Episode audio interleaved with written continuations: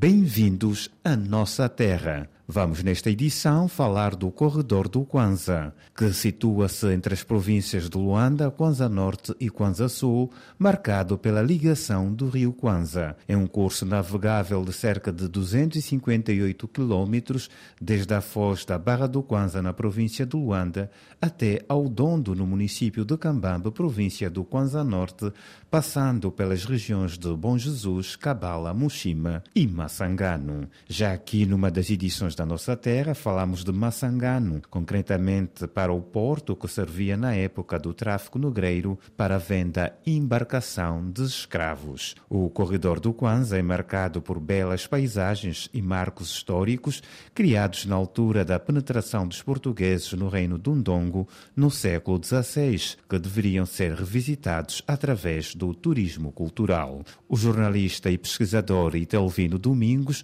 nos ajuda a conhecer e entender entender um pouco da história e da importância do Corredor do Kwanza. O Corredor do Kwanza é uma zona estratégica importante para aquilo que é a essência da nossa angolanidade, porque é daí onde deu grandes eventos, deram-se grandes eventos aí, a começar mesmo pela entrada do cristianismo, através desta rota. Os portugueses aí tiveram também grandes batalhas uh, na altura com uh, os holandeses e com tudo quanto aí damos Shima a Cambambe, compreende uh, um território extenso e dali mesmo consta Massangano, que é uma das comunas mais importantes aqui do Kwanza Norte, não mesmo da, daquilo que também é a essência da própria angolanidade, porque Massangano já foi em dada altura capital angolana, altura em que os holandeses tomaram Luanda na luta com Paulo Dias Novas. Tanto é que foi dali que Paulo Dias Novaes recorreu, construiu aí infraestruturas político-militares muito fortes e chegou também a construir, depois na, na, na, vitória que tiveram os portugueses sobre os zelandeses, chegaram a construir aí em Massangano a paróquia Nossa Senhora das Vitórias, isto em homenagem e reconhecimento também da vitória que conseguiram sobre os zelandeses. Então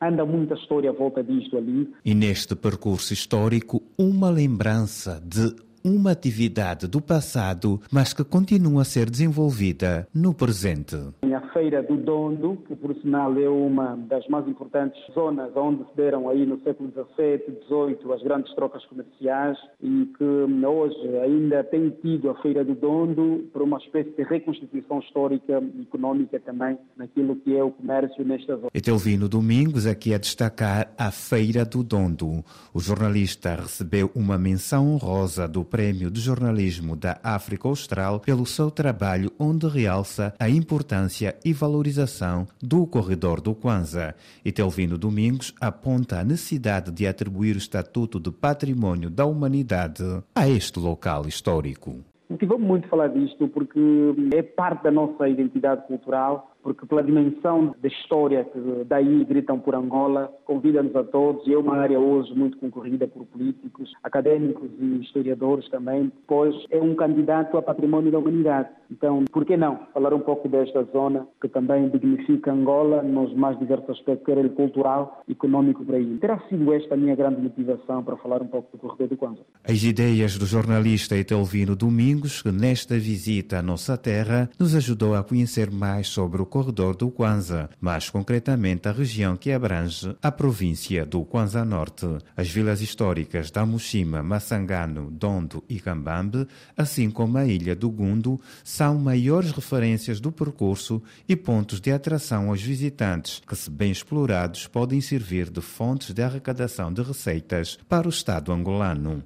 Fica o convite para conhecer o corredor do Kwanza e aproveite para navegar pelo rio Kwanza e conhecer mais sobre o maior rio que nasce e desagua em Angola. Até a próxima edição da Nossa Terra.